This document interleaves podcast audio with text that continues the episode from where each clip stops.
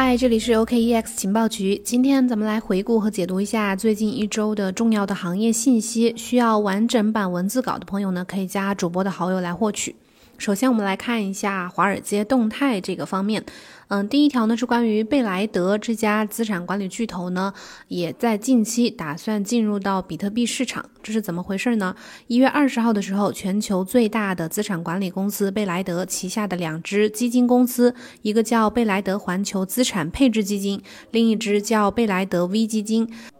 这是怎么回事呢？一月二十号的时候，全球最大的资产管理公司贝莱德旗下的两只基金公司，一个叫贝莱德环球资产配置基金，另一只叫贝莱德 V 基金。这两只基金在提交给美国证券交易委员会的投资说明书当中表示，他们旗下的某些基金可以参与基于比特币的期货合约交易。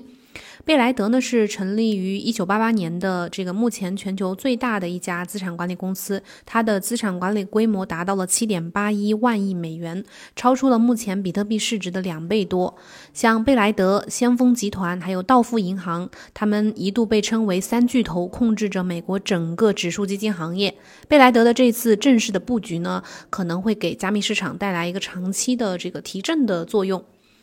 第二个信息是关于天桥资本的这家公司。呃，根据 Decrypto 一月二十一号的消息，Skybridge Capital 这家公司的首席呃运营官叫 Bright Mason，他表示，呃，他们公司的比特币基金管理资产规模在成立的这几周就已经增长到了三点七亿美元。根据之前的消息呢，Skybridge 在今年的一月四号正式推出了 Skybridge Bitcoin Fund LP，就是他们的比特币基金。当时的资金是三亿美元，随后呢，呃，随着这个新资金的逐渐的涌入和比特币价格的上涨，他们基金的价值呢在逐步的上升，现在达到了三点七亿美元。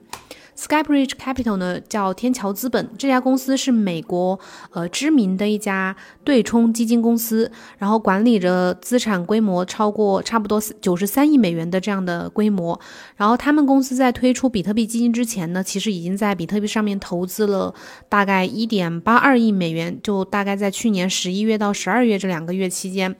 作为又一个呃加入比特币大军的这样一个一个大的传统的投资机构，他们今年年初对比特币价格的这个上涨呢，肯定是有一定的这个积极推动作用的。在下一条呢是关于乳服投资，我们可以看到今年啊，从去年到今年，关于机构的这个布局的动作真的是非常的多。咱们这华尔街动态这个模块呢，呃。可以看到越来越多的新的名单的加入。接下来这条就是关于刚刚说的这个乳服公司。根据 U Today 一月十八号的报道，英国的一家投资管理公司叫 Ruffer Investment，就是乳福投资。他们透露，在他们期末的审查当中，他们的比特币持有量增加了百分之九十。另外，他们公司还持有 MicroStrategy 的四千呃零九只的这个四千零九股的股票和这个 Galaxy Digital 的呃三十五万股的这个股票。目前，他们和加密货币相关的资产占到了他们公司总的。呃，管理资产总额的百分之三。汝福投资这家公司是也是一家一家老的投资公司了，是一九九四年成立的。截至到去年的十一月三十号的话，他们的呃管理的资产规模大概达到了二百零三亿欧元，大概是二百七十二亿美元左右。目前他们是已经在这个伦敦证券交易所上市的，在全球呃有六千六百多名客户，涉及到个人呐、家庭啊，还有养老基金和慈善机构等等这些。他们公司已经将比特币纳入到他们的多策略基金里面，并且在去年就宣布将他们投资组合的百分之二点五分配到比特币上面，大概这个数额占到了六点七五亿美元这样的一个数字。接下来一家也是一家这个加密的金融公司，是香港的一家公司，呃，叫 Amber Group。他们公司的资产管理规模也在呃最近较上年增长了百分之二百七十五，达到了五点三亿美元。二零二零年流入 Amber Group 的投资产品的资金呢，在持续的增长，代表越来越多的机构客户呢都在持续的去呃增持去投资数字资产。除了灰度，我们看到这个机构投资者呢正在寻求各种通道去进入到加密市场当中。Amber Group 这样的呃加密金融公司呢，他们是选择直接投资加密货币。另外，可能还有一些公司是通过呃像比如去买这个 MicroStrategy 他们的股票啊这样的方式去间接的投资比特币。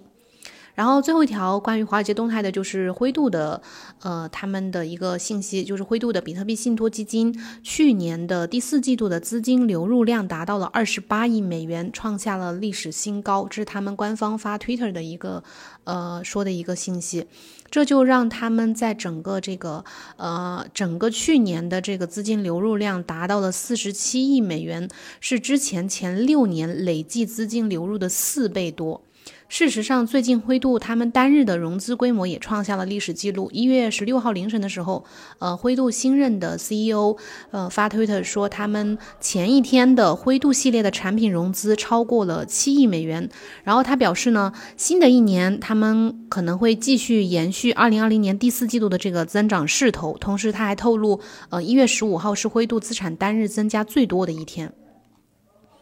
其次，我们来看一下加密货币市场这个模块。首先是关于以太坊的消息，嗯，第一条呢是这个一个以太坊的，呃，来自以太坊开发者说的一个，呃，表达的一个观点，就是这个有一个提案叫 EIP 一五五九，这个提案呢，它呃表示会预计在今年推出，这个对以太坊网络来说是非常有利的。为什么呢？因为这个以太坊开发者 Danny Ram 表示呢，以太坊改进方案这个 EIP 一五五九呢，它预计。嗯，会对以太坊网络非常有利，是因为这个呃 EIP 一五五九的这个收费机制会在以太坊二的这个分片数据层上面去实现，呃，会试图把数据放入到以太坊网络的时候呢，会为以太坊的数据消费者提供更好的用户体验，帮助 Roll Up 安全的将它的数据呃区块数据输入到这个信标链当中。根据之前的报道，这个 EIP 一五九在代码方面呢，已经基本是完成了，但是这个提案遭到了有一些矿工们的一些抵制。未来在以太坊升级的道路上呢，可能会遭到更多的一些抵制，比如某些提案呢，可能可能呃肯定会有有一部分人去反对，比如说呃以太坊从呃 POW 转向 POS 这个也是有一部分人不赞成的，可能未来也会遭到更强的一个抵制，这个就看呃未来的一个网络的生态的发展的情况了。然后再下一个是关于 DEX 的一个数据方面的信息，呃，The Block 提供的数据显示呢，一月份，今年一月份的时候，DEX 的交易量已经突破了三百亿美元，DEX 就是这个去中心化交易所，然后也创下了历史新高。值得注意的是呢，达到三百亿美元的这个交易量，他们，呃，就在一月只花了十八天的时间就创下了这么高的一个量。然后这个月的主要贡献者还是来自这个 Sushi Swap，就是这个呃寿司这个平台，这个流动。性呃兑换池，它首次突破了五十亿美元的这样一个交易交易量。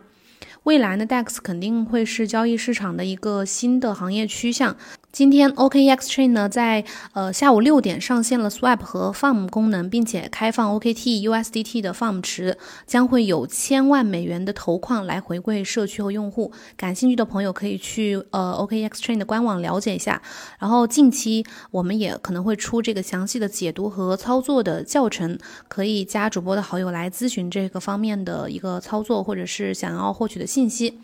然后第三个模块，我们来看一下波卡和 DeFi 的动态。首先，第一个是关于波卡的。呃，Gavin Wood 他在最近说，这个未来理事会会有更复杂的一个支出机制，然后会使用多种货币。这个是他在一月十八号的时候在接受采访的时候表示，呃，希望看到更多的服务，包括链下服务，比如 Staking 的工具，呃，和链上的服务，比如说这个 Palace 的模块，然后以及其他的可以有助于公共利益的一些平行。链，比如连接到其他桥、其他链的一些这个桥，他表示未来可能会在理事会当中呢去增加更复杂的预算监督和支出机制，然后允许使用多种其他的货币，根据阶段性的 milestone 来付款，然后根据特定的目标和用途来储存和分配资金，通过选举和任命产生的委员会和开放投票系统来部署已经给定的这个预算。波卡是一个非常强大的，在区块链生态里面是个非常强大的竞争者，在社区共识强度啊，还有这个开发者的质量啊、热度等方面来说呢，仅次于以太坊。另外呢，波卡的这个互操作性和平行链的机制，能够为当前的区块链生态拓展更多的可能性。再加上比特币桥、呃以太坊桥等等，实际上天花板是没有上限的，链下资产也可以无限的导入。作为一个差异化的生态，波卡是有。望去这个比肩以太坊的。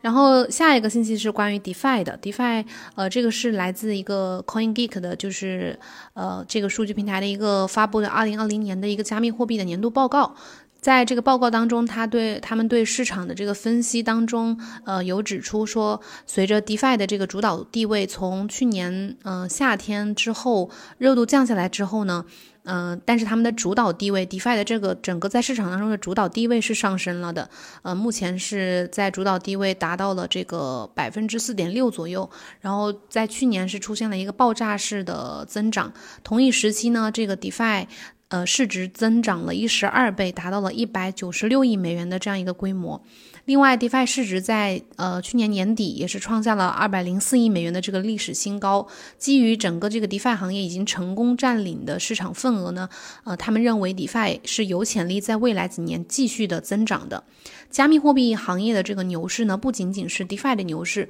我们在今年二零二一年可能也会看到一线山寨币市值的暴涨，呃，永续合约的持仓量和交易量也会可能有一个暴涨。下一条信息是关于 Layer Two 的这个扩容方案的一个项目，叫这个 Seller Network。这个 Layer Two 的扩容项目 Seller Network 呢，在呃最近他们在二零二一年的这个路线图当中表示，将会实施可以为 Layer Two 之间增加流动性的状态通道技术，然后来实现这个实时和即时的跨 Roll Up 和 Roll Up 与一层网络之间的交易。另外，Seller Network 这个项目呢，还表示会在呃波卡等热门公链网络当中去支持 Layer Two 的技术。Layer Two 技术呢，将会成为以太坊呃 DeFi 的这个革命性武器，而且呢，将会可能促使 DeFi 在这个应用在公平的环境之下以三千 TPS 去运行，拥堵问题呢可能会成为过去式。接下来一条信息是关于 Aave 这个平台的。他们最近，呃，根据最新的官方消息，截止到一月二十二号，也就是今天，呃，这个去中心化借贷协议 Aave 的这个闪电贷累计借出额已经，呃，在二十号的时候超出了一十七亿美元这个数据，共计产生了大概呃一百五十万美元的手续费，其中有一百零八万美元是分配给了平台的资金提供者，然后四十六万美元是分配给了 Aave 这个协议。